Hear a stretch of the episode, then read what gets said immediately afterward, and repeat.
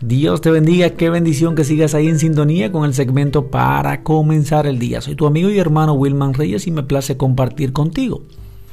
Sabes, ciertamente hay muchas cosas importantes que podemos hacer a lo largo de nuestra vida, como lo es alcanzar altos niveles de estudios, construir una gran familia, levantar una empresa, ayudar a quien lo necesita, ocupar posiciones relevantes, desarrollar proyectos, servir a la sociedad, entre muchas cosas más.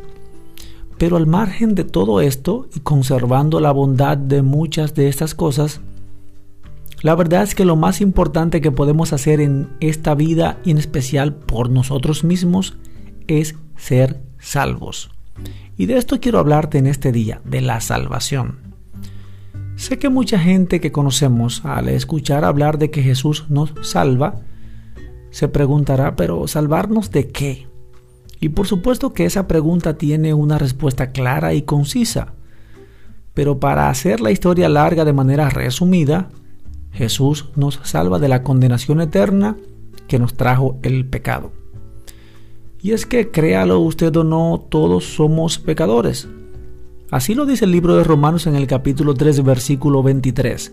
Por cuanto todos pecaron y están destituidos de la gloria de Dios. Fíjese que aquí dice la palabra todos, es decir, nadie está excluido. Y puede que tal vez digas o pienses al igual que muchos que dicen, pero yo no mato, yo no robo, yo no le hago daño a nadie.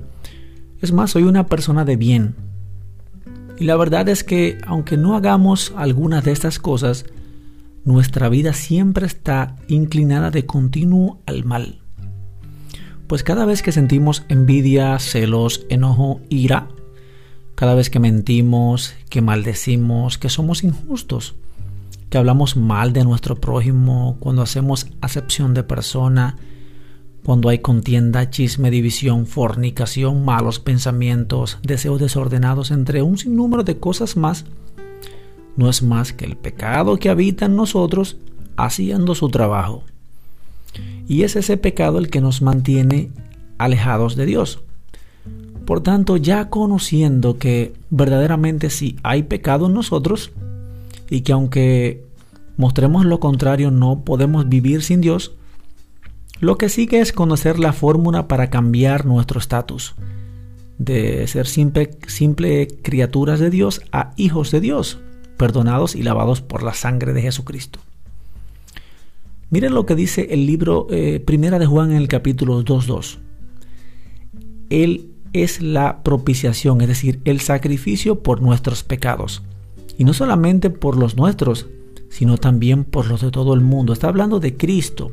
Por eso cuando nos dicen que Cristo nos salva, está hablando que Cristo es el sacrificio que tomó nuestro lugar en la cruz del Calvario para salvarnos de la condenación eterna que pesaba contra nosotros.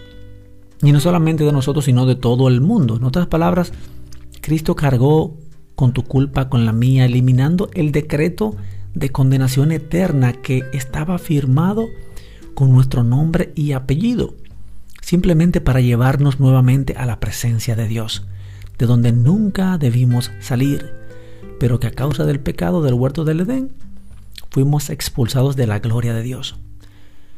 De manera que cada vez que escuchas que Jesús salva, no es más que la misma voz de Dios diciéndote, Hijo, yo te amo, vuelve a mí, aún hay tiempo, aún hay perdón para tus pecados, aún, aún, aún hay un espacio en mi corazón para ti. Porque como dice Juan 3:16, porque de tal manera amó Dios al mundo que dio a su Hijo unigénito, para que todo aquel que en él cree no se pierda, mas tenga vida eterna. Amigo y hermano que hoy me escuchas, si has escuchado a través de esta reflexión la voz de Dios, no endurezcas tu corazón. Acércate a Él y Él se acercará a ti. Recuerda, tu salvación es lo más importante. Que Dios te bendiga grandemente y si el Señor lo permite nos estaremos reencontrando nuevamente en el segmento para comenzar el día. Hasta una próxima.